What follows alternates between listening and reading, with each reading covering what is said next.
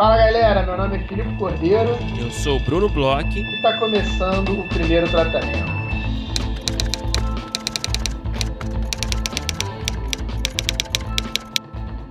Fala, Brunão! Tudo bem? Olá, Filipe Cordeiro, o homem mais poderoso do audiovisual brasileiro. Como é que você está, querido? Tá tomando muitas decisões de poder? Brunão, eu tô bem. Eu gostaria que essa sua alcunha que você me, me, me relegou fosse verdade. Não, vamos pensar mas... assim. Quem, quem é o top 3 das pessoas mais poderosas do audiovisual? Você. quem mais tá nessa lista aí?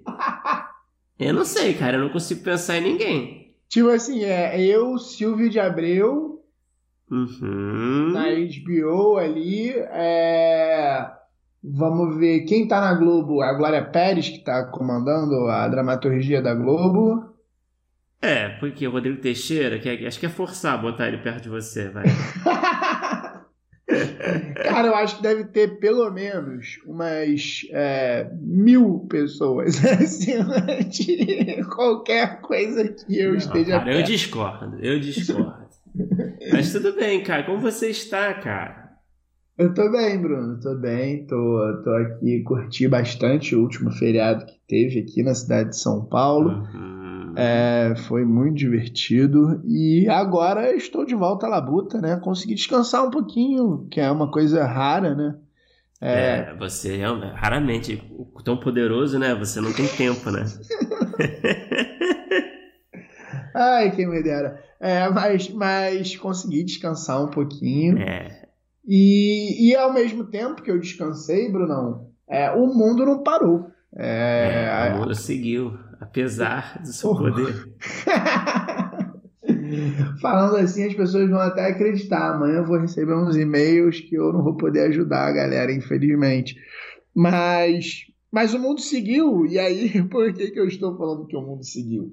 Porque. Eu tô tentando a... entender o link que você vai fazer, mas essa parece semana, bom. essa semana, que é uma semana que eu estive mais descansado no feriado, eu recebi algumas notícias de oportunidades de roteiro que estão rolando aí. Então, com todo esse poder que você diz que eu tenho, é, que na verdade não é nada, é, eu não posso trazer aqui novidades que eu possa ajudar ou que a gente aqui no podcast possa ajudar, apesar de que tem novidades aí por vir. A gente teve umas semanas aí, vou soltar um spoiler aqui, hein, Bruno? Uhum. A gente teve umas semanas aí de conversas muito interessantes para o nosso laboratório do segundo semestre. A Olha coisa vai só. ficar, a coisa vai ficar bonita, Bruno. A coisa tá ficando grande, cara. Mas... Saindo do script, hein? Saindo do script. A gente combinou aqui a, o que a gente ia falar aqui na cabeça. Mas, mas, olha, mas olha por que eu tô saindo do script. Enquanto a gente não pode. Que roteirista é, é esse que sai do script? Olha só, olha só. Enquanto a gente não pode anunciar de verdade o nosso laboratório aqui, só fazer esse pequeno teaser, outras grandes oportunidades, inclusive de laboratório 2, laboratórios, estão aí com inscrições abertas, né, Bruno? Exatamente, a gente separou aqui alguns, algumas oportunidades, alguns eventos aí que estão para acontecer com as inscrições abertas. É, o primeiro deles é o Frapa, que enfim todo mundo já conhece, mas a gente faz um lembrete aqui, nossos parceiros do Frapa. Você pode conseguir aí sua credencial já no lote 3 para o Frapa, que vai acontecer pelo que a gente escutou, vai acontecer uma edição comemorativa que vai ser maior, melhor, vai ser gigante, vai ser o Rock in Rio do roteiro e vai acontecer do dia 6 ao dia 9 de setembro. Então, garanta já a sua credencial que super vale a pena enquanto dá tempo. Que mais a gente tem aí, Felipe? Brunão, a gente também está com inscrições abertas do Marieta. Eu já falei várias vezes aqui sobre o Marieta. Eu tive dois semestres aí com a galera do Marieta, né? Semestre, o segundo semestre do ano passado e o primeiro semestre desse ano. E as inscrições do segundo semestre aqui de 2022 estão abertas. Eles estão abertos aí com grupos de desenvolvimento de roteiro de animação, de documentário e roteiro de ficção. É, tem a coordenação, é, são diversos coordenadores, porque são diversos grupos que abrem, né? Tem uma galera bem legal, tipo a Helena Guerra, a Lorena Montenegro, a Marília Nogueira, que é do Cabiria, a Clara Hermeto, um monte de gente boa. Uhum. É, nesse, nessa próxima fase vão ser selecionadas 24 pessoas por grupo, então tem bastante vagas aí pra galera, o que é bem legal, porque, como eu já expliquei aqui, a ideia dos grupos de desenvolvimento do, do Marieta é fazer uma coisa bem horizontal, é uma coisa muito diferente assim dos outros laboratórios que eu participei, das outras iniciativas que eu participei, porque você é, realmente tem uma visão muito múltipla do seu projeto. É uma coisa que eu acho muito legal, acho que foi muito importante para os dois projetos que eu levei. Um projeto está andando muito bem, assim, é o projeto do ano passado. Eu estou muito satisfeito com o que ele se transformou no Marieta e os, os passos que ele deu depois. E o projeto que eu trouxe esse ano, é, eu também estou trabalhando, inclusive para mandar aí para a próxima iniciativa que a gente vai conversar. Mas para terminar aqui, Marieta, você pode se inscrever até o dia 10 do 7, então até dia 10 de julho. E para você saber mais, entre em www.projetomarieta.com.br barra grupos de desenvolvimento, só que com hífen, grupos hífen de desenvolvimento. Ou então, mais fácil, vai lá no Instagram e, e procura por Projeto Marieta, arroba deles é Projeto Marieta.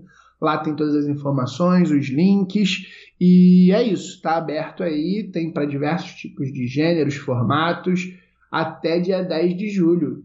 E Brunão, tem mais uma, né? Que inclusive é isso. Eu trabalhei no Marieta, mudei muito a minha ideia inicial que eu levei lá pro, pro, pro para o laboratório e eu estou querendo me inscrever nesse próximo que também está aberto, Brunão. Sim, a gente está falando da residência base, que também está com as inscrições abertas. É um laboratório de roteiro muito legal aí, focado em longas metragens, que oferece uma semana de imersão é, numa pousada fazenda, pousada fazenda Maristela em Tremembé, em São Paulo. É, as inscrições estão abertas até o dia 3 de julho. Então, corra lá, mais uma oportunidade. É, você que, que tem aí um projeto de longa é, com potencial, que você enxerga potencial para ser competitivo, né? Nesse tipo de seleção, corre lá para inscrever que dá tempo. E, cara, todo mundo que participa elogia, parece super uma experiência revolucionária, divisora de águas. Então a gente super recomenda. É, e é organizado por uma galera que já teve aqui, né? É, tem o Esmir Filho, eu sei que o Michel Carvalho está envolvido aí esse ano. Eu tô, eu, eu para variar, eu já poderia, já deveria até ter mandado, porque é isso que eu estava falando, foi o projeto que eu trabalhei no Marieta, eu transformei em longa para você ver como é que é. E, e, só que você sabe, né, como é que eu sou. É, eu sempre dou a dica: se inscreva com o máximo de antecedência nesses, é, nessas iniciativas, porque a galera já vai lendo. E eu espero, Brunão, acho que eu vou tentar me comprometer aqui com você e com nossos ouvintes até o fim dessa semana mandar para conseguir mandar com um pouquinho de antecedência e torcer aí para participar.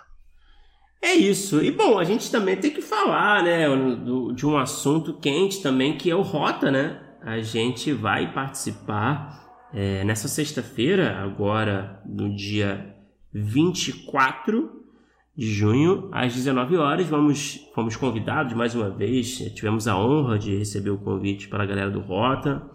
A gente fica sempre honrado e a gente vai ter o prazer de entrevistar a Suzana Pires, roteirista, atriz é, dentro da programação do Rota, no, no, seminário né, do Rota. Então, você que se inscreveu é, no Rota, é, por favor, apareça, que vai ser legal e, e, e, vai ser. É sempre legal né, entrevistar essa galera no Rota. A gente já fez algumas edições. E, e, é muito legal ter a galera ali presente, né? A gente consegue ter, mesmo que virtualmente, remotamente, a gente consegue trocar uma energia ali com a galera que está assistindo. É, então tenho certeza que vai ser muito legal. Pô, eu não vejo a hora, super convidada aí, eu tô felizão. Sexta-feira espero que a gente encontre a galera.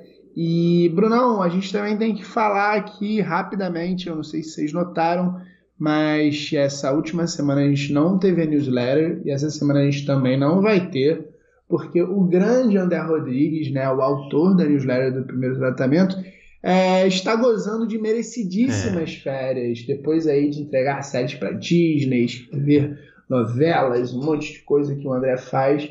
Ele merecia um descansinho. É, merecia um regozijo, né? Merecia, então ele está desfrutando aí de merecidíssimas férias. Tá na mas... Costa Rica. É, Costa Rica, o lugar que eu, que eu estive aí antes da pandemia. Foi o último lugar que eu viajei, assim, é mesmo? no Brasil antes da pandemia. A última viagem, viagem que eu fiz. Viagem de surf, né? Quem diria, né? Que um roteirista pode surfar também. e agora, Bruno, vamos falar sobre a nossa convidada de hoje, né? A gente conversou aí com uma roteirista que eu é, especialmente sou muito fã, eu Estou tendo a oportunidade aí recente de acompanhar um pouco o trabalho dela de mais de perto. É uma roteirista que escreve comédia escreve outros gêneros também, gosta de outros gêneros, como ela bem falou na nossa entrevista. Uma roteirista que esteve aí em algumas das melhores coisas de comédia que a gente assistiu recentemente. É, na Globo, hoje em dia está fazendo séries, está fazendo um monte de coisa diferente. Fala aí, Bruno, com quem que a gente conversou? Filipe, a gente teve o grande prazer de conversar com a Joana Pena, que é roteirista, também atriz, com muitos trabalhos na TV, no teatro. Ela escreveu por muito tempo o Zorra, né, da Globo. É, escreveu também a segunda temporada de Dane-se.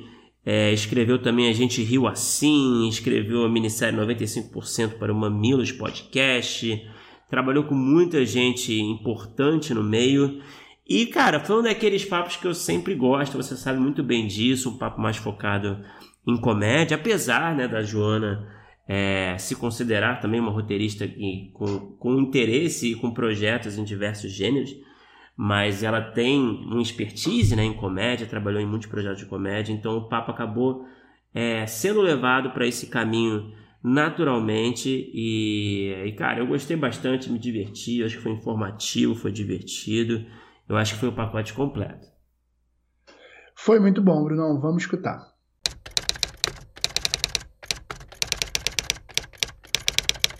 Joana, é, seja bem-vinda ao meu tratamento. Que alegria ter você aqui com a gente. Muito é... obrigada, adorei o convite. Tô amando, sou fã. Tá, legal. É, Joana, para começar a conversa, né? A gente sempre gosta de começar esses papos falando um pouco assim do background do, do convidado. E eu estava pesquisando, né? Estava dando uma olhada aí na, na sua vida, na sua ficha. E aí eu vi que você Deu. começou até como atriz, né? É correto ou não? Confere, tá. confere. Tá. Beleza, por enquanto é. e aí eu queria entender, né? Você começou como atriz ali no teatro, você fez várias peças, né?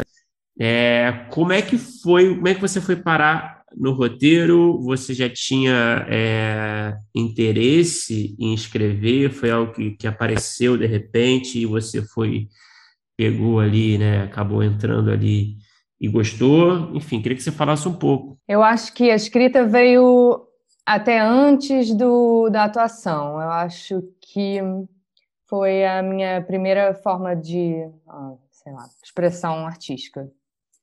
É, mas era tudo muito amador, eu escrevia para mim mesma, é, não era muito de mostrar as coisas que eu escrevia, é, e, e, era tudo muito assim, crônica, não tinha muito a ver com, a, com audiovisual. É, bom, temos aí uma elipse imensa e eu, sei lá, começo a minha carreira como atriz, é, acho que nos anos dois, no comecinho dos anos 2000, 2002. É, e é isso, começo a fazer um monte de peça, faço encontro ali um nicho no teatro musical, é, porque fui um pouco levada também para o teatro musical, porque descobriram que eu cantava, eu gostava de cantar também é, mas não tinha técnica, e depois eu fui adquirindo técnica, fazendo aula, porque, enfim, você. É, quando começa a entrar num, num, meio muito específico, vão fazendo os recortes, e aí você descobre que não basta apenas cantar direitinho, você tem que, enfim, uhum. ter uma certa técnica. É, é, mas a escrita sempre me acompanhou de maneira paralela, mas nunca de maneira profissional.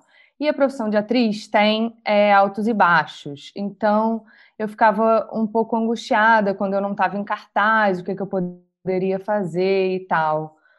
É, eu fui procurando cursos de roteiro. Um desses cursos, é, vários mil cursos que eu fui fazendo, foi o curso do Maurício Riso. Eu acho que eu fui da Grande segunda turma dele. É, vocês também já fizeram esse curso, né? Sim, sim, demais. Demais de curso, né? Então, aí eu acho que esse curso foi em 2014, minha turma. Não, desculpa, foi em 2011, a minha turma. E ainda era uma. Ele ainda não tinha dividido entre Jornada do Herói, ou séries, ou a lógica por trás de humor. Era tipo um apanhadão. É... E aí, o meu. Não vou chamar de talento, não, vou chamar de, sei lá, aptidão. É... Talento, escrita. Ai, é polêmico, sei lá. Para a escrita, nomeadamente de humor, foi meio que recebi esse aval aí do, do grande guru certo. na no curso é, que eu mandava os textos para ele. Eu não sei se não sei como é que está hoje em dia, mas lá na minha época a gente mandava textos, ele lia e tinha uma avaliação por escrito de cada texto. É, então, assim, rolou um, ah, você mandou muito bem. É, talvez tenha, tenha alguma coisa aí. E isso também ficou na minha cabeça. É, que mais? Aí, é, em paralelo, também tinha blogs de poesia, tinha eu escrevendo as minhas próprias cenas para fazer é, no, enquanto eu me formava como atriz. Eram esses os caminhos. E era, deixa eu te perguntar amadores. uma coisa, Joana, só para aproveitar. É, e eram cenas, isso que você escrevia tinha a ver com comédia já, ou, ou não tinha nada a ver? Eu acho que variava, era conforme a demanda. O que revela um pouco a profissional que eu sou hoje, que tem essa pendência natural para o humor, mas estamos aí para. É. Eu ia comentar isso, né, cara? Porque eu tava vendo o seu LinkedIn, né? Você vai receber lá que eu tava vendo o seu perfil, né? O LinkedIn faz isso, infelizmente. E, e aí estava ah. escrito lá que você estava. Ah. É que é, você. Vou até abrir aqui, que eu achei engraçado, até anotei aqui. Você falou: é, é Joana Pena, vasta experiência em humor, mas também cheia de projetos em outros gêneros. É, procure saber, né? E aí eu achei, fiquei curioso, eu ia até te perguntar sobre isso, né? Que eu imaginei, né? A minha leitura foi que você só deve ser convidada para escrever humor, né? E você deve estar é... meio incomodada, não sei, né? Ih, tá meio passivo-agressivo, é, ali no LinkedIn? Não, eu, eu, eu acho, eu não sei, é aberto, né? É que nem a Bíblia. ah, é, não, não, não tô cansada, não. Eu adoro escrever humor, mas eu adoro variar.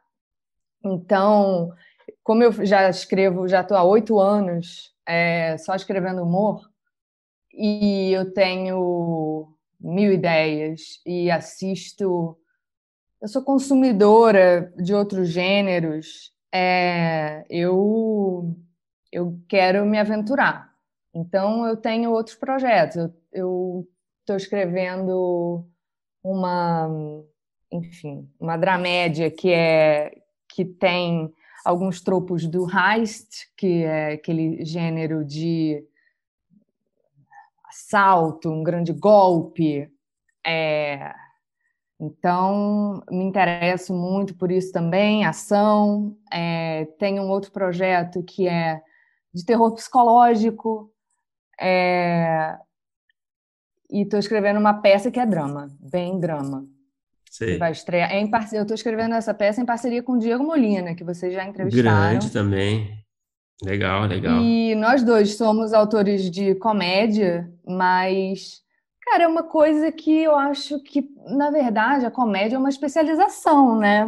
Você tem que.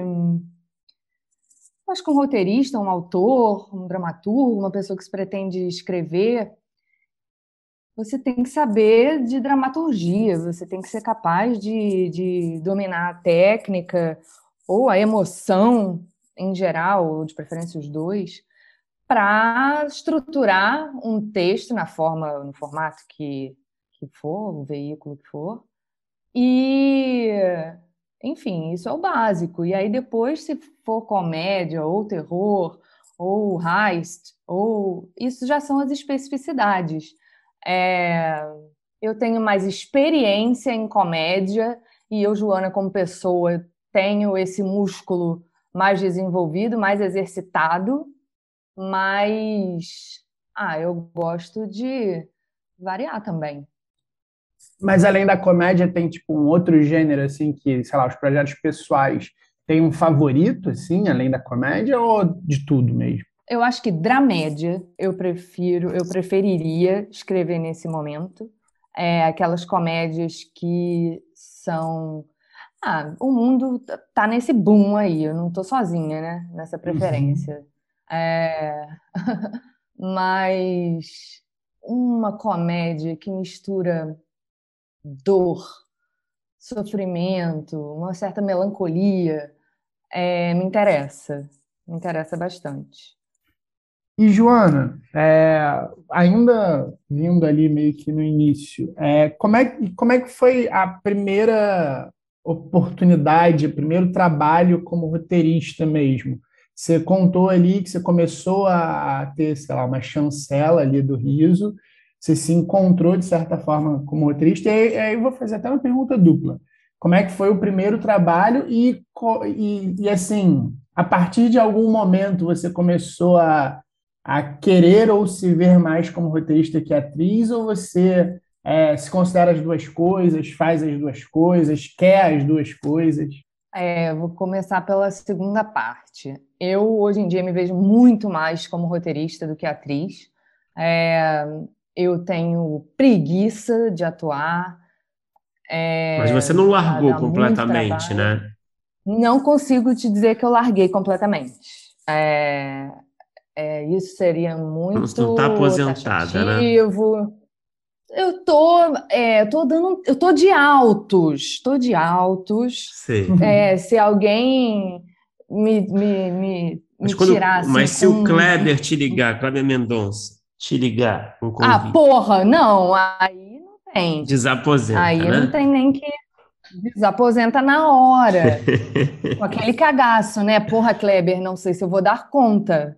Mas vamos embora. Mas você, você fiquei curioso, Joana. Faz questão. Ah.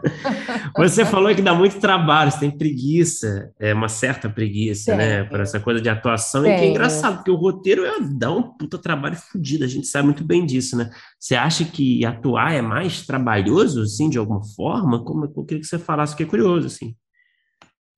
É, eu acho que vai do momento. Eu sou uma pessoa. Eu estraguei a é, pergunta, né? Você estava respondendo as muitas perguntas do Felipe, desculpa. Não, mas eu já lembrei, eu lembrei da outra. É, eu sou uma pessoa mais assim, horizontal, mais reservada, mais caseira, mais sedentária. É, então, pense, eu fazia uns musicais que demoravam, que tinham uma duração assim de 2 horas e 40. No sábado né? tinham duas sessões. E aí, cara, era bem complicado aquilo de você chegar duas horas antes no teatro, aquecer corpo, aquecer voz. É, duas horas e meia. É porque realmente o teatro musical, eu acho que é muito, particularmente, né, é ainda mais exigente. Teatro, né, é, talvez seja bem mais exigente que o audiovisual, né, para ator. Acho que de uma maneira geral, sim, é uma entrega muito forte. É uma entrega ali é, três, quatro vezes por semana. É, que se você quer fazer direito, você é uma doação que, bom, agora que você está colocando um paralelo ao roteiro, É, não é bolinho também não, né? Mas eu consigo, é, sei lá, administrar melhor essa, esse cérebro sangrando, em vez de ser só o meu cérebro, é, sabe, em vez de ser o meu corpo sangrando, é, sei lá, eu administro melhor o, o cansaço intelectual só.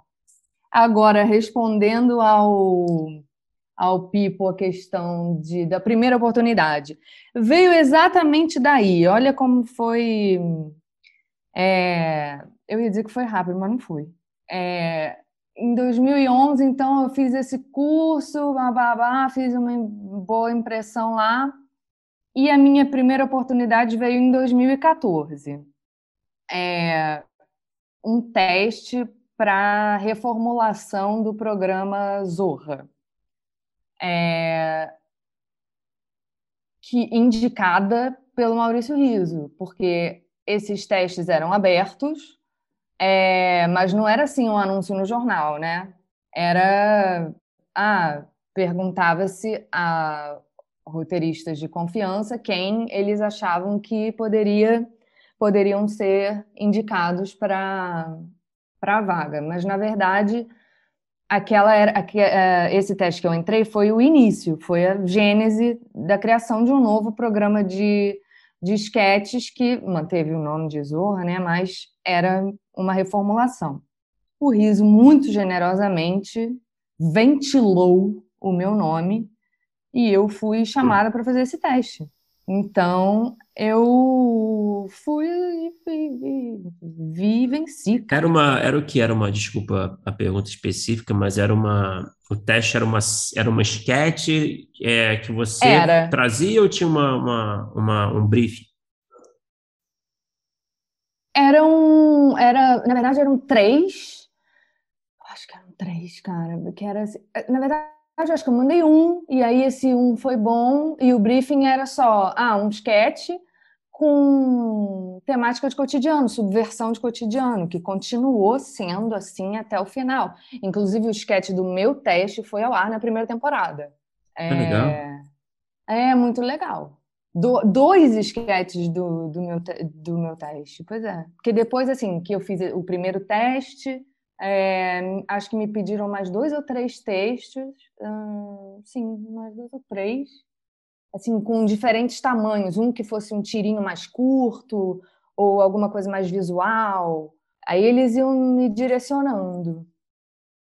E foi assim, eu comecei em 2014 escrevendo para a TV aberta, é, num programa que era um transatlântico, uma vez por semana como o Zorra. Ô, Joana, falando agora, você falou do Zorra, né? Eu acho que pode ser legal a gente aproveitar para falar um pouco sobre sketch também. Não sei se é, uma, é, um, é um formato que você estava familiarizado exatamente quando você fez o teste, mas eu queria que você falasse um ah. pouco da diferença do processo de escrita de uma sketch para um roteiro de comédia e dramaturgia em geral, né? Que é bem diferente, né? Uhum. É uma, eu acho que essa é uma Muito é um tema assim que eu acho que a, a galera que não tem tanta experiência, ela tende a achar que é parecido, né? Mas são dois universos diferentes, né? Nossa, sim, o sketch é realmente muito específico. A gente até vê teve muita gente ao longo ao longo do, da, da redação do Zorro, ao longo do tempo que eu fiquei, sei lá, seis anos nesse programa. Às vezes é, as pessoas entravam ainda um pouquinho é, verdes. Os meus colegas são todos maravilhosos, tá? Mas a gente sempre que entra num projeto novo, às vezes demora claro, um segundo claro. para se ajustar. É, e a matemática do sketch é realmente muito específica. Então, é, eu vejo isso, por exemplo, quando eu participo de das aulas do do Diego Molina, meu parceiro. Ele me chama para avaliar, avaliar é muito, é muito cruel, para dar uma opinião dos esquetes do, de final de curso dos alunos dele. Eu vejo muita gente talentosa com textos engraçados que são cenas, que são é, umas crônicas interessantes, engraçadas, com bons tiros mas não necessariamente são esquetes, que não obedecem àquela nossa matemáticazinha. É... que a gente pode até comparar. É, eu sei que vocês são é, carvalhetes. É, ao ao aquela estruturazinha de três atos, né? Uhum. Com... aquela completude, né? É... Então você precisa de princípio, meio e fim. É... Você tem que ter o setup, o, o midpoint que seria virada. Você tem que ter o punch. É... Então tem certas coisas que você precisa, certas leis, certas que você precisa obedecer, você precisa ter um, um tema único, é, você precisa uma dinâmica única, você tem que ter uma tônica, uma piada muito clara e não colocar, não ter assim a tentação de colocar umas gracinhas que sejam quebra-molas da sua piada principal. É, quando couber, maravilha, mais cor. É, é lucro, mas a gente tem que ficar, por exemplo, muito atento para não jogar para o lado, não colocar quebra-mola para a nossa própria piada. É... Será que eu respondi? Não, respondido. Sim, respondido. Eu, eu fiquei curioso por uma coisa, assim, até quando a gente conversa com pessoas que, que são roteiristas e atores e atrizes, e aí você falando sobre a escrita muito específica de, de comédia, que foi onde pelo menos você começou, é, a gente sempre pergunta, e parece ser uma tônica meio comum, que é, a atuação, de certa forma, principalmente antes né, de começar a escrever, ajuda muito para a escrita. Mas eu acho que são dois universos bem diferentes, assim, é, musicais de duas horas e meia para escrever esquetes. E aí eu queria saber, é, eu imagino que, que, que que ajude, mas eu queria saber, assim, quanto você acha que essa sua experiência como atriz e conversa de alguma forma esses dois mundos é, para a escrita de humor, essa, essa transição foi talvez mais fácil, mais difícil? O que, que ajuda, o que, que não ajuda? Sei. Ah, eu acho que ajuda. Eu acho que tem essa. É uma. Parece que eu conheço alguns segredos que os roteiristas que, que não são atores não sabem. É, então, acho que quando eu vou escrever, eu já eu, eu consigo, talvez, pode ser um pouquinho de pretensão minha, tá? É, talvez eu consiga, eu tenha mais algumas ferramentas. É, é que eu não fiz só musical, eu tinha outros. Eu já, eu já tive outras peças, mas. E mesmo dentro dos musicais, eu, eu fazia coisa engraçada. Então, acho que eu estava sempre ali nesse meio do humor. É, mas eu acho que ajuda, não tem, não tem como ser diferente. É, e eu acho que o lugar de atriz também me ajuda a conversar, por exemplo, com atores que, que podem. Hum, deixa eu ver como é que eu coloco. Eu acho que me ajuda a escrever de uma maneira mais é, clara para ser compreendida para os atores que estão lendo o texto. Hum. Espero, né? Ou não, eu sou, eu sou uma hermética e tá difícil. Mas, não sei, Mas você acha que quando você fala assim que, que essas coisas de, de esses caminhos que, o, que quem, quem é roteirista que não foi ator, talvez seja isso, tipo assim, a, a clareza do texto para quem para quem vai ler em termos de atuação, você acha que talvez isso seja o principal? Eu acho que pode ser clareza é, ou, e abordagem também e algumas escolhas. É... Eu outro dia estava numa reunião, na, numa sala de criação, e, e dei uma sugestão, e, e logo a seguir veio um comentário meu mesmo que era: ah, e aí a, a atriz vai adorar fazer essa cena porque tal e coisa, tal e coisa, tal e coisa. Sabe esse tipo de olhar que você. Uhum. É, eu, eu já tenho assim, não sei se é algum desejo interno de também querer fazer, é, que está bem reprimido, ou é, já é uma, uma, uma vontade de, da cena ser levantada e que essa atriz realmente brilhe. E outra coisa que eu acho que a carreira de atriz me ajudou como roteirista é vender as minhas ideias numa mesa de roteiro, numa sala, que me dá uma certa desinibição e uma certa vantagem, é, assim, de interpretação das minhas ideias. Eu vi, eu vi alguns colegas muito tímidos, muito nervosos de contar, a, fazer assim o, o mini pitching da própria ideia para colocar, por exemplo, um sketch é, num programa. E, cara, aí você está vendendo a sua ideia, você está vendendo um verbo ruim, né? Mas enfim, você está dando uma sugestão de ideia. Se você acredita, vamos embora. E aí, quando você consegue dar uma certa emoção ali, você levanta, faz umas expressões, acho que pode, pode ajudar. E você, você enxerga essa sua facilidade para vender, né, entre aspas, é, também dentro do mercado, assim, vendendo seus projetos, não necessariamente só numa sala, vendendo suas ideias, mas vendendo seus projetos Não. em reuniões, pitch. ah, eu Não. acho que, eu, olha, eu estou no mercado há pouco tempo, mas esse carisma envolvente aí ainda não, não sei se já Coisa do foi... TED Talk, assim, né? É, eu ainda não tive muito tempo de, de colocar isso à prova, mas o que me contam é que é meio difícil.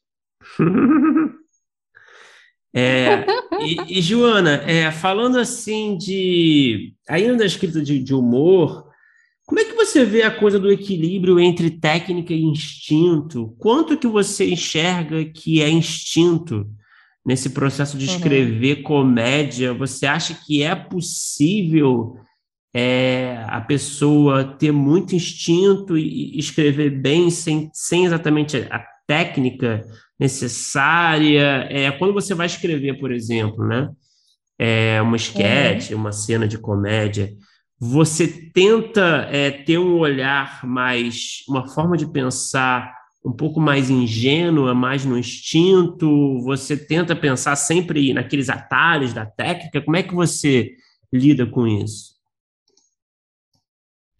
É, eu acho que varia muito.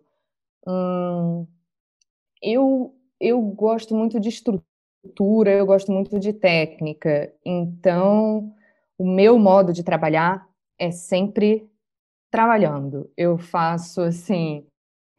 Eu já falei isso em alguns lugares, já daqui a pouco eu tenho que mudar esse meu repertório. Mas é uma frase que eu nem sei direito quem é o autor. Olha só, o trabalho bem feito mas é porque também já foi atribuída a várias pessoas, é, inclusive Leonardo da Vinci, que é a inspiração sempre me pega trabalhando. E é mais ou menos assim que eu tenho funcionado nos últimos tempos. É, eu não espero assim a grande inspiração ou a grande musa baixar é, no meu intelecto. Eu marco hora para ter inspiração eu marco hora para sentar, trabalhar, e aí sim eu vou criar as minhas piadinhas. É, para isso, eu conto muito com a técnica e é, as minhas ferramentas de estrutura, a matemática e a lógica toda lá por trás do humor. Mas falando assim, parece um processo todo muito frio, toda uma receitinha de bolo. Uhum. É, uma, um, quando você. É, eu acho que é um papo muito. Eu não estou aqui inventando a roda. É, sabe aquela história de conhecerás a verdade, a verdade te libertará? É mais ou menos isso. Conhecerás a técnica e a técnica te libertará.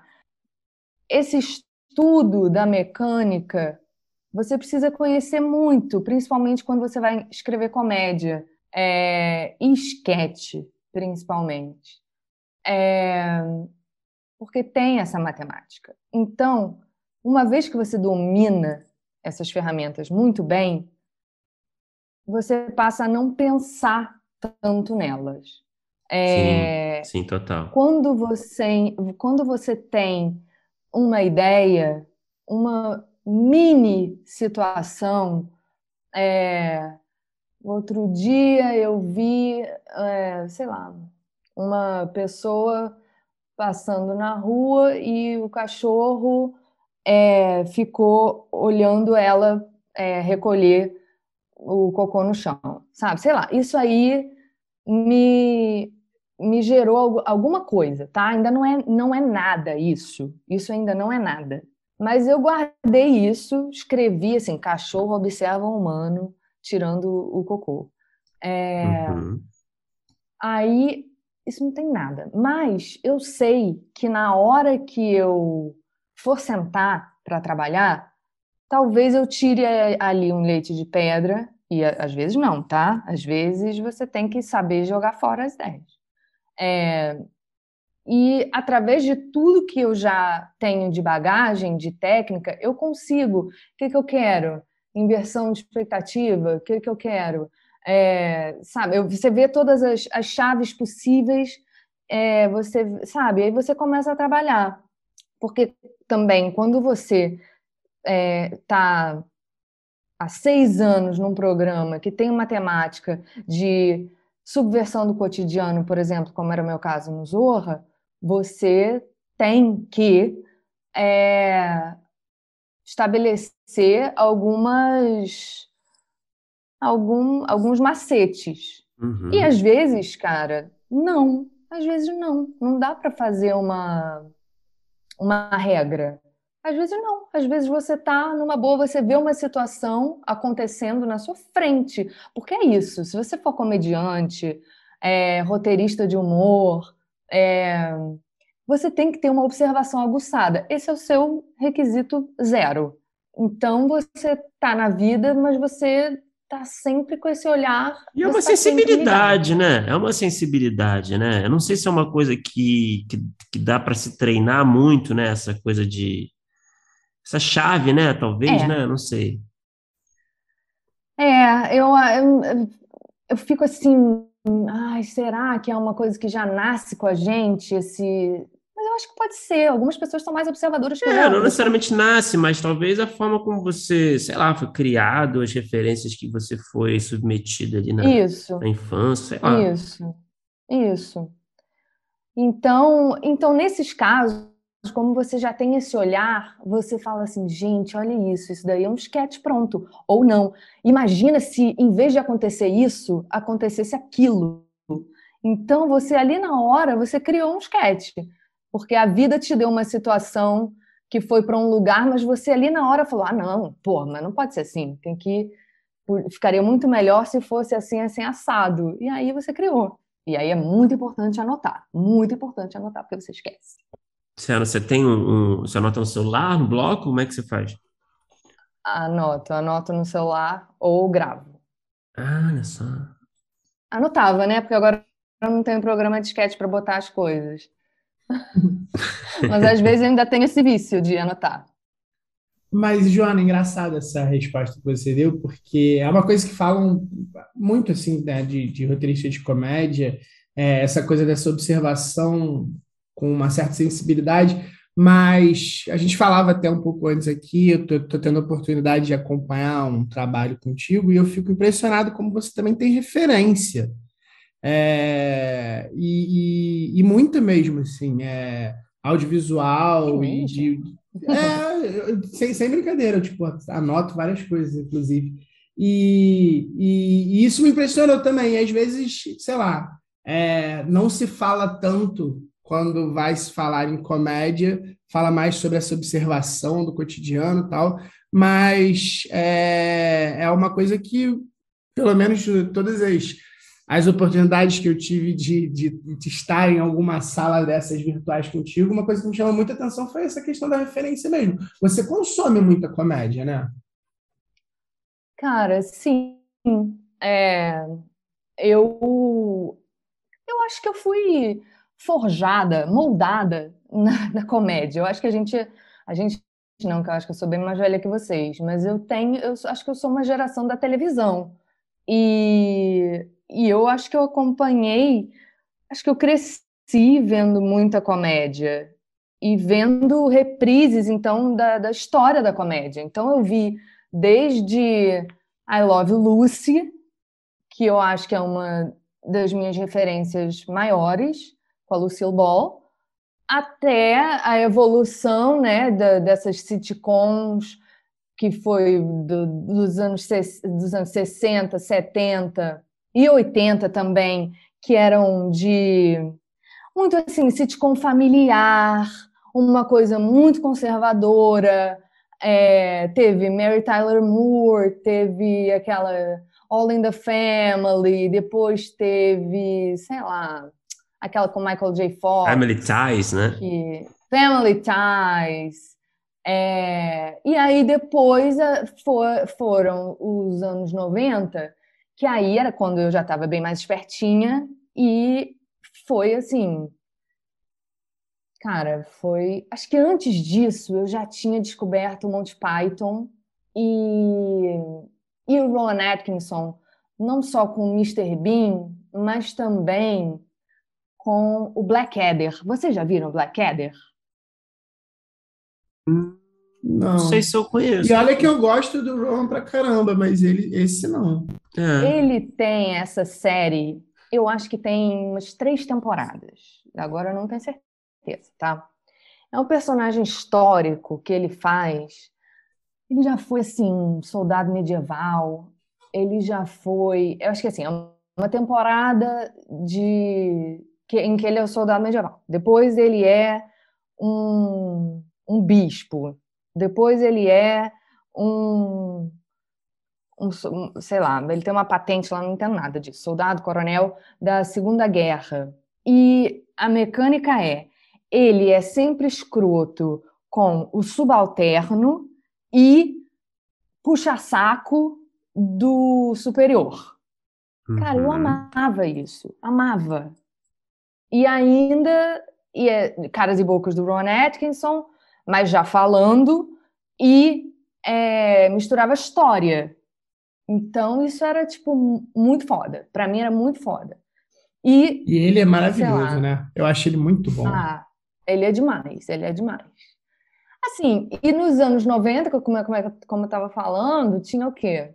Aí foi quando, sei lá, aí foi quando os horizontes se abriram, né? eu acho, para mim. Seinfeld, é.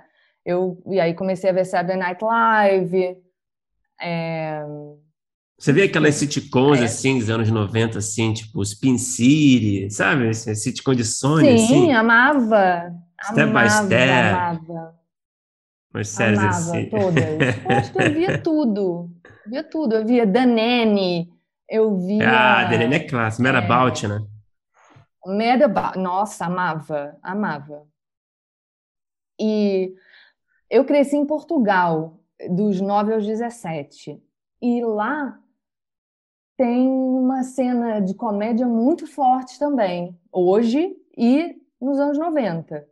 É, tem um comediante chamado Herman José, que eu acho que é discípulo do Raul Solnado, que também é um humorista muito, sei lá, profícuo, que é uma grande referência para mim, o Herman José, e toda a trupe dele, com a Ana Bola, com a Maria Rueff, uma galera. E eu também sou muito fã dos comediantes portugueses de hoje em dia, inclusive o meu namorado, que é o Ricardo Araújo Pereira, só que ele ainda não sabe que é meu namorado. e você sente falta desse tipo de sitcom, assim, dessa, dessas épocas, assim, essas sitcoms mais convencionais, mais tradicionais, mais caretonas, assim, de formato? Você sente falta, assim? Porque hoje em dia a gente não tem muito, né? Eu acho que como você é, até falou da Modern Dramédia. Family, eu acho que eu acho que Modern Family foi uma boa sitcom que eu considero ainda mais ela era muito subversiva porque tinha nas temáticas, mas era uma clássica sitcom, né? Os personagens não se transformavam muito, é, só cresciam, né? As crianças. Mas, assim, caráter não, não tinha muita transformação. É, agora, eu não sinto falta, não. É, eu gosto dessa. Eu gosto desse novo humor mais sarcástico, mais que tem uma, um peso. Eu volto, eu vejo umas reprises quando eu quero ver alguma coisa. É, assim, eu acho que o próprio Seinfeld tinha um peso também, né, na coisa do. Sim, eu Pô. acho que o Seinfeld era uma coisa disfuncional. nem, nem toda sitcom era, né? Essa em relação, família, né? Sim. Em relação a, a coisa mais careta dos anos 80, o Seinfeld foi totalmente disfuncional. É, pô, tem o, a Elaine no meio daqueles caras, tem o episódio da masturbação, o George é um mentiroso. É, todos são é... mau caráter, né? Essa é. Todos, todos, todos, todos. É, muito fã, sou muito fã, realmente. Oi, Joana, posso só aproveitar aqui, Felipe, só o assunto aqui? Que a outra pergunta Matt Brown, foi meio... Matt Brown. É, e como é que você vê, Joana, o futuro assim da comédia no Brasil? Eu sei que é uma pergunta sempre difícil, né? Porque você não, Nossa, enfim, não sim. tem essa coisa da, enfim, a gente não tem essa habilidade, né?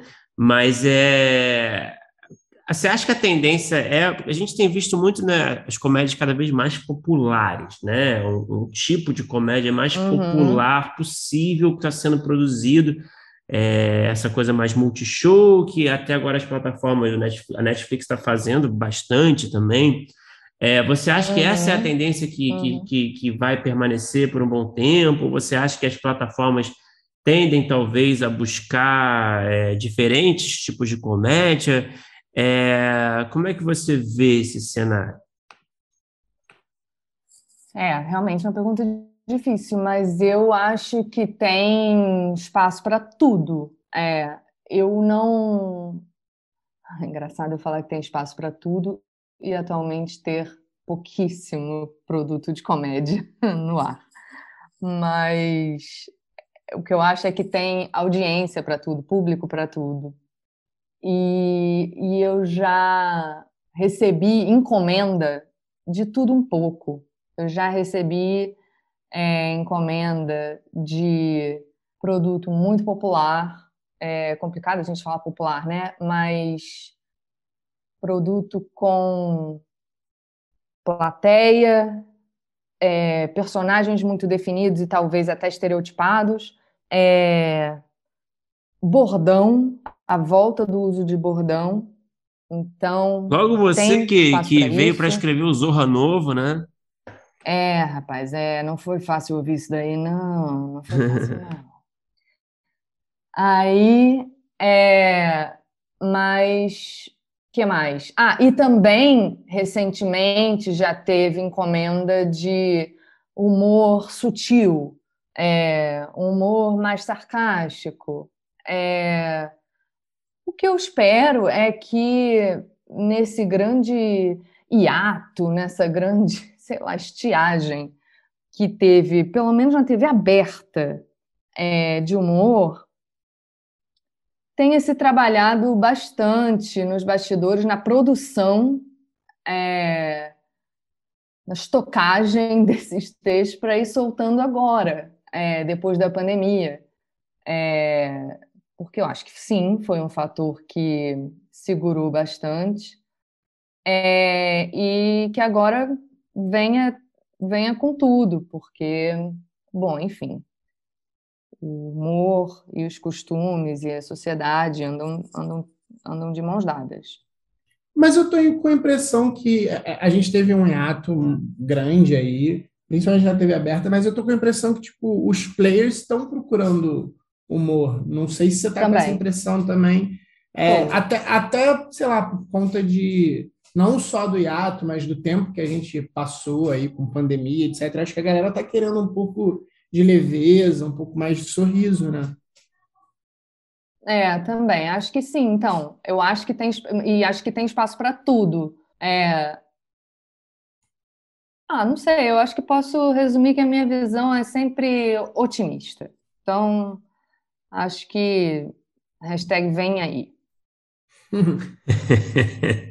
Ô, Joana, uma coisa que eu queria te perguntar é, a gente conversa bastante sobre sala e eu acho que é, o humor ele tem uma coisa de é, timing, de troca, de é, uma coisa meio rápida assim na hora de pensar. E aí eu queria saber é, o que, que você acha de, desse momento hoje em dia das salas virtuais versus você, eu, eu, eu acho, imagino, acho, tenho quase certeza, que trabalhou bastante lá na Casa dos Roteiristas, na Globo, que era uma coisa que uhum. todo mundo ficava ali junto tal. É, você acha que é, as salas virtuais funcionam bem para o humor? Você acha que deve continuar assim? Você acha que para o humor é, é melhor estar tá, tá junto fisicamente? Tem diferença? Como é que você vê? Porque eu acho que tem uma certa especificidade, sei lá, do brainstorm de humor, da, da, do teste ali, do timing das piadas, de, das piadas irem é, crescendo de acordo com a brincadeira que vai rolando. E aí eu não sei se na sala virtual é, é tão comum. Eu queria entender o que, que você acha. É, eu sinto muita falta do convívio presencial. É, acho que foi isso tudo que você falou.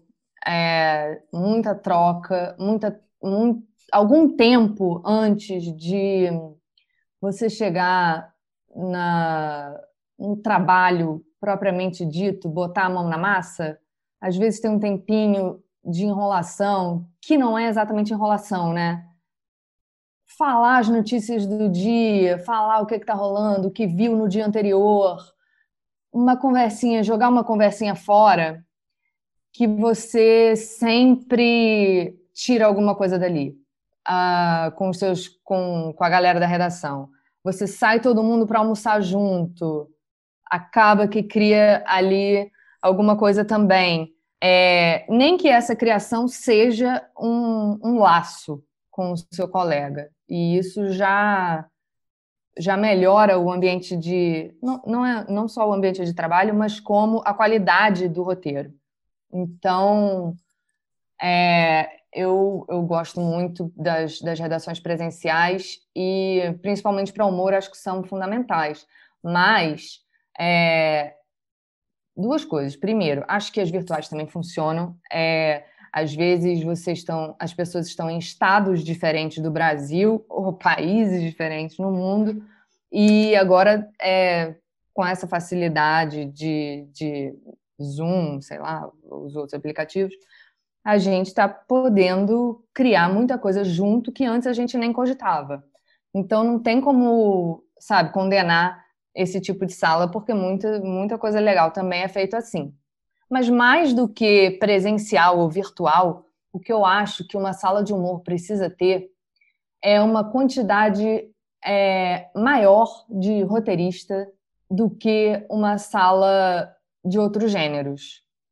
É, piada, você precisa de uma resposta, você precisa passar por muita gente para ver se dá certo, tem uma testagem ali.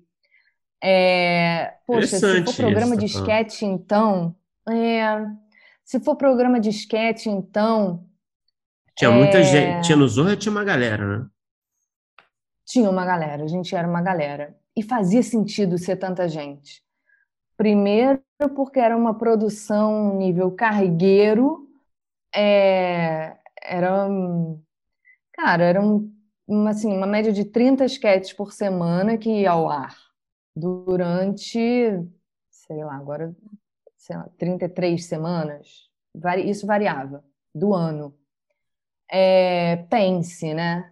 Isso era um, isso é uma quantidade de, de sketches a serem aprovados por dia de redação, porque você não pode escrever na conta certa, né? Você tem que ir criando mais, porque as coisas caem por produção, por questões de produção, por outras mil questões.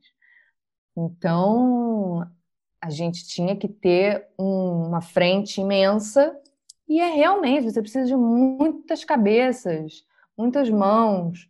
é, para assegurar essa qualidade e essa troca é fundamental.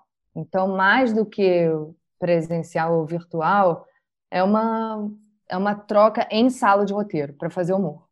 E lá também tinha uma particularidade que era a gente participar de várias etapas da, do programa, desde do, da página até a tela.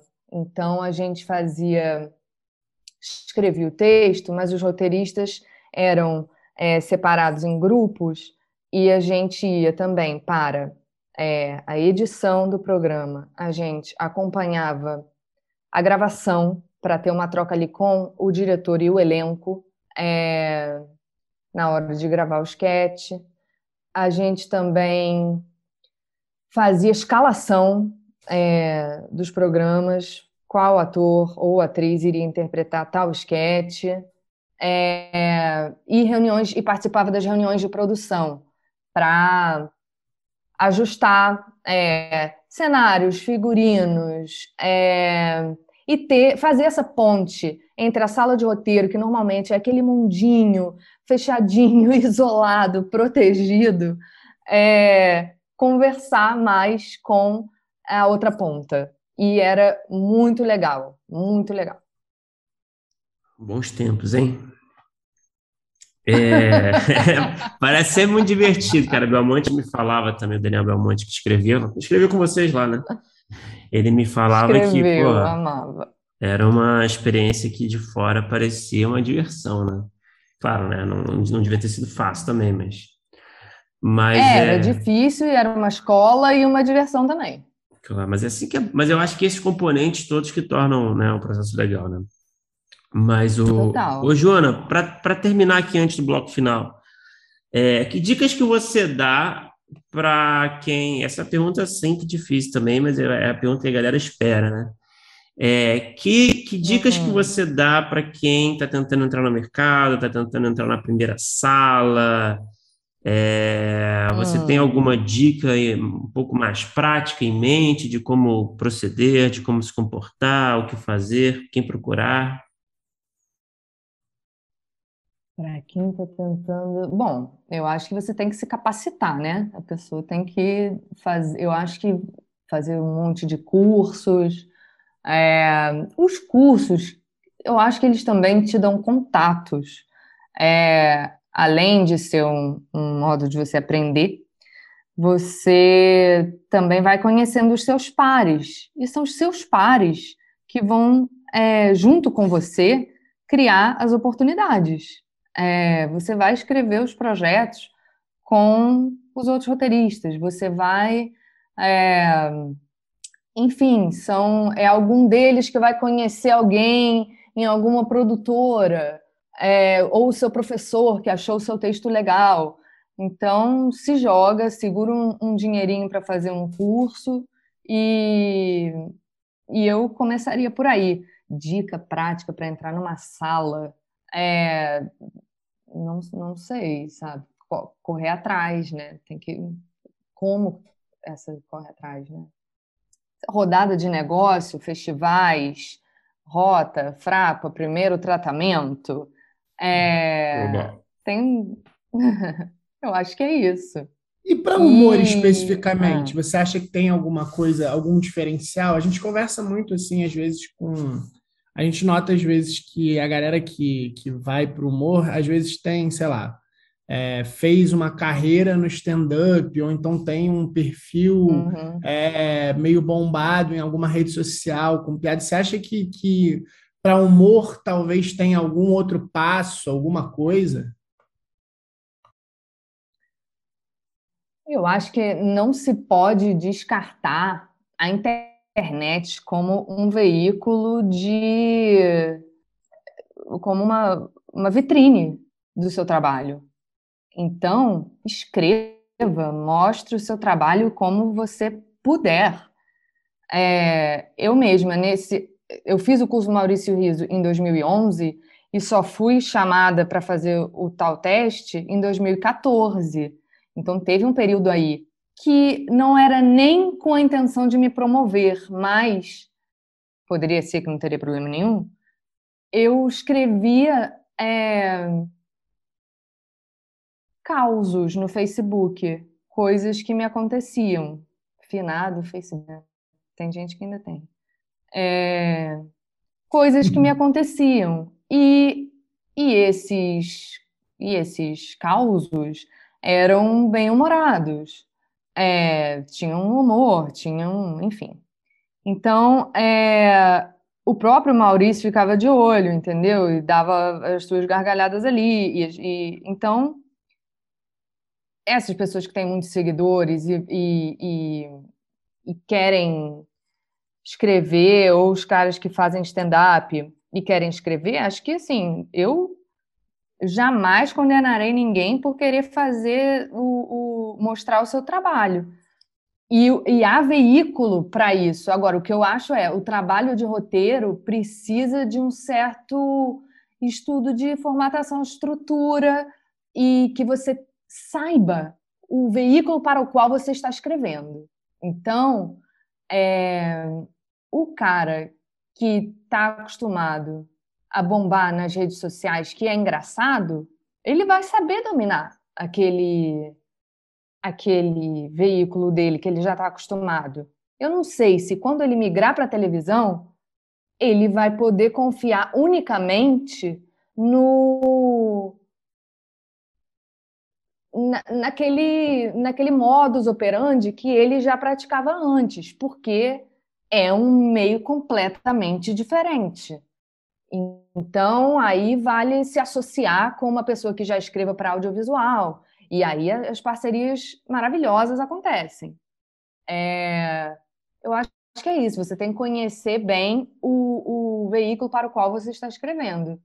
O quanto mais você puder estudar todos, melhor. O quanto mais ávido você for, não só em comédia, mas é, em todos os, os gêneros. Pô, roteirista que não vê que não tem referência, é, o Pipo muito é, gentilmente estava é, me elogiando em relação às minhas referências, mas é porque, poxa, você não vai ver comédia, você não vai. Você é roteirista e não vai assistir, você não sabe as séries que estão.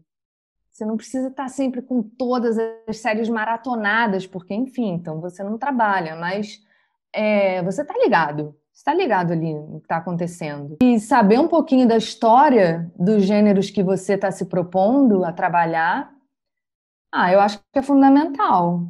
Maravilha, Joana. Vamos para o bloco final. Vamos lá. É, hum, qual é? É um bate-bola. É, qual é o melhor roteiro que você já escreveu? Pode ser uma sketch, pode ser uma série, um episódio de uma série, enfim, é um programa, é, pode ter sido produzido, pode não ter sido produzido, vale tudo. Pode ser um longa, pode ser um curta, pode ser uma peça, vale tudo. É, eu acho que foi ah, um sketch que não foi ao ar, mas eu ainda quero fazer ele, então acho que eu não vou, não vou. E agora? A minha resposta é uma não resposta. Não, pode Porque eu não tá, quero tá revelar valendo. o conteúdo. Não, mas tá valendo, mas é uma sketch que você, tipo, da época do Zorra, né, que acabou não indo pro ar, é, é, é Mas não é. foi gravado nem nada, né, não foi pra frente. Não, não foi gravado, não foi pra frente, é.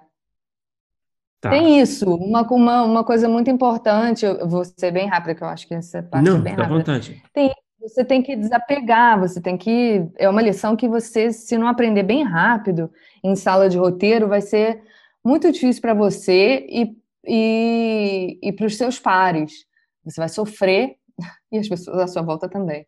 Você tem que desapegar, tem que ser desapegado, tem que ser o que é melhor para o produto, tem que ser o que é melhor ali para todo mundo. Quando você eu, quando tiver o meu Joana Apenas Show, vou fazer o meu sketch, entendeu?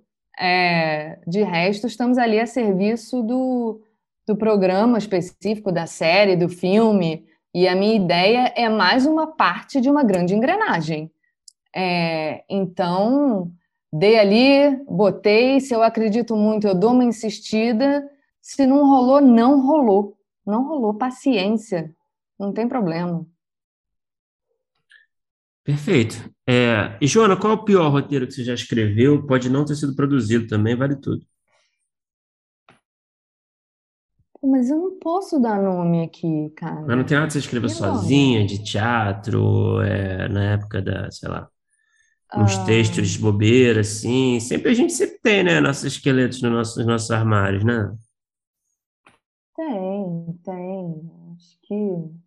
Ah, eu acho que, ah, já sei. Uma vez eu tinha, sei lá, uns 13 anos. Eu me achava muito é, inspirada e lírica. Eu acho que eu escrevi uma biografia minha. E Eu, é, eu, e é tudo assim, eu muito sofrida, muito injustiçada pela vida, sabe?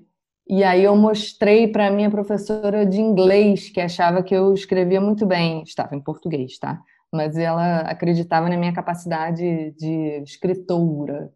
Então eu mostrei para ela e ela e ela assim: "Ah, Joana, é autobiográfico?" Eu falei: "Ah, não sei, não fiz a misteriosa." E, e ela falou: Ah, eu acho que você pode escrever de maneiras mais simples, de maneira mais simples, não precisa botar tanta palavra rebuscada. Eu, eu não sei a, eu não sei onde está esse texto outro dia, mas eu acho que eu encontrei ele há uns 10 anos atrás. Cara, era só. Eu devia. Eu- não sei se eu fui no dicionário achar as palavras mais difíceis do mundo Fez que nem o Marcelo Camelo, né? muito culta. Eu acho que eu queria escrever Ulisses, do James Joyce, falando da minha história, como a Joana Pena era injustiçada aos 13 anos, entendeu? E essa professora, ela foi, ela foi muito gentil, né, na escolha de palavras, né? É, né? Assim, minha filha. É pedagógica, né? É, foi. Não, um amor, um amor. Oi, Mas olha, muita pretensão de dizer que esse foi o meu pior texto. Com certeza eu tive muitos outros muito piores depois, mas eu não posso revelar. Oi, Joana. E o que que você assistiu? Pode ser nacional, estrangeiro, pode ser em qualquer gênero, é, de qualquer tipo de formato, série, filme, que quando acabou Hum. você pensou, putz, eu queria ter escrito isso. É o especial do Bo Burnham, Inside. Olha só. É, vo- Vocês viram? Bom pra caralho, né? Bruno é um grandíssimo fã, né? É, bom pra caralho. aquilo ali, aquilo ali para mim, cara, fudeu. Aquilo, eu fiquei em estado de fudeu depois daquilo, porque hum, ele é um, aquele especial, eu já vi os outros do Bo Burnham, eu também acho muito bom. É, mas aquele, especialmente, tem uma dose muito boa para mim de maluquice, melancolia, depressão, com humor, sarcasmo e música. Então, esse filho da puta, que ainda por cima é bonito, é...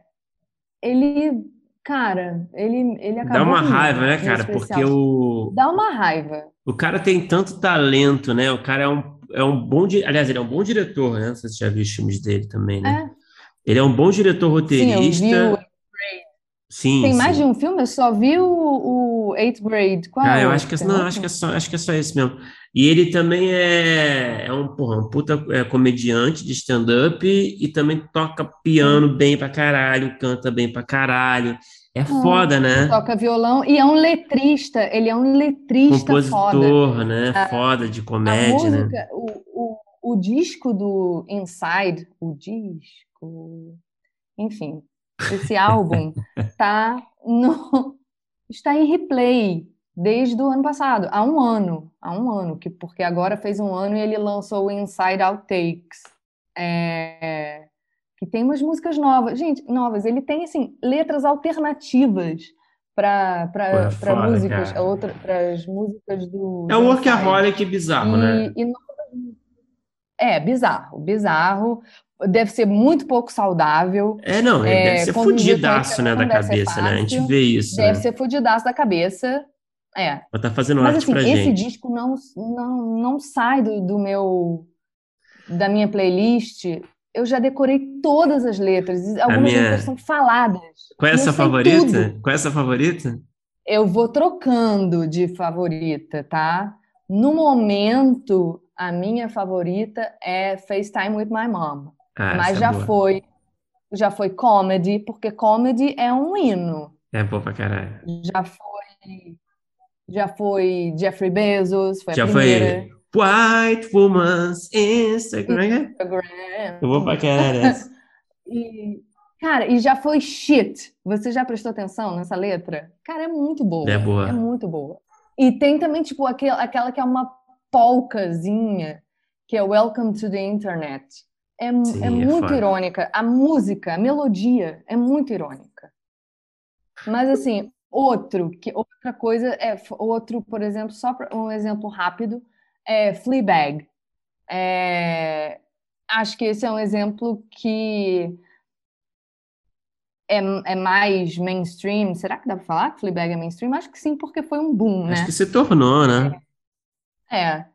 Principalmente Cara, para roteirista, para o público-alvo aqui do podcast, acho que é. É, acho que é. Também é outro que eu, putz, sou muito fã e que gostaria de ser uma Phoebe Waller-Bridge.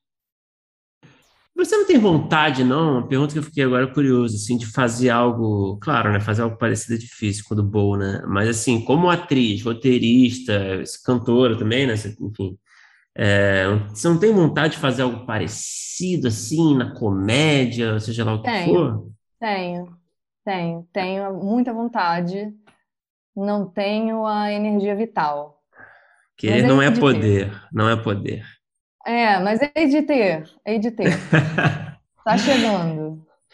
Às vezes me dá uma vontade, assim, eu fico vendo assim, eu fico, cara, eu devia estar fazendo, sei lá, eu toco minimamente piano, né, alguma coisa. É, eu fico, puta, por que que não fazer Vamos uma coisa se de falar, comédia? cara, vamos se falar. É, né? Mas eu, eu fico culpado, assim, fala, porra, Brunão, tu tinha que estar fazendo alguma porra dessa, sabe? Deixa de ser idiota. Cara, Mas eu é chorei, foda. eu tô te falando. Eu fiquei em depressão depois desse especial do Bo Burnham. É, não é fácil pra mim não ver aquilo. Ele é muito foda e eu sinto que, que, que, assim, é claro, eu não toco piano, eu não, eu não, não sou virtuosa como ele, mas não é impossível, não é impossível. Tá no campo do possível. E eu não tô fazendo. É, Fica aí essa frustração. É foda, né? E o cara ainda põe umas paradas de, umas, umas, umas coisas meio de eletrônico. Eu acho que, enfim, eu acho que deve ter alguém fazendo. Não é só ele, não é possível, né? Mas, enfim, né? Deve ter uns, uma galera lá. Ah, tu estás gente achando, gosta é, de- que tem treta? para se sentir melhor, né? Hum. Pra gente se sentir, pra gente dormir de noite. É. Mas, mas, mas para terminar, Joana, é, qual é o projeto que você tem Hum. pessoal ali no topo da sua lista? Claro, fica à vontade para falar quanto você quiser, se existe esse projeto também. Aham. Você sonha em vê-lo Existe. realizado algum dia. Eu tenho uma dramédia que tá meio no quase ali. É, tô escrevendo é, com duas parceiras, é, que eu não posso falar muita coisa, infelizmente, mas é uma dramédia, tem, envolve terceira idade e também adolescentes. É, no momento é o que está no topo da minha lista. Quer dizer, além do projeto que eu estou trabalhando. É, mas esse projeto eu sou contratada e esse eu sou criadora, junto com as minhas parceiras. Pô, show de bola, Joana. Muito obrigado por falar com a gente, Uhum. foi ótimo. Ah, não acredito, já acabou. De repente. Nossa, foi assim no estalar de dedos, dois palitos.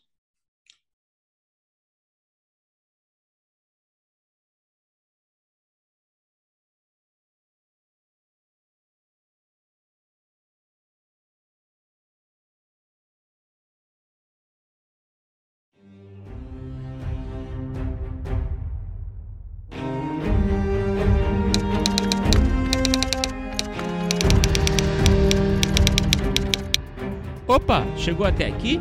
Muito obrigado por escutar. Conheça a nossa campanha de apoio na Orelo em escute.orelo.audio barra primeiro tratamento. Por lá você pode ganhar recompensas exclusivas e nos ajudar a continuar conversando com os nossos roteiristas favoritos. Tem dicas, comentários ou sugestões? Fala com a gente pelas nossas redes sociais e não se esqueça de assinar o feed do primeiro tratamento pela Aurelo. Até a próxima!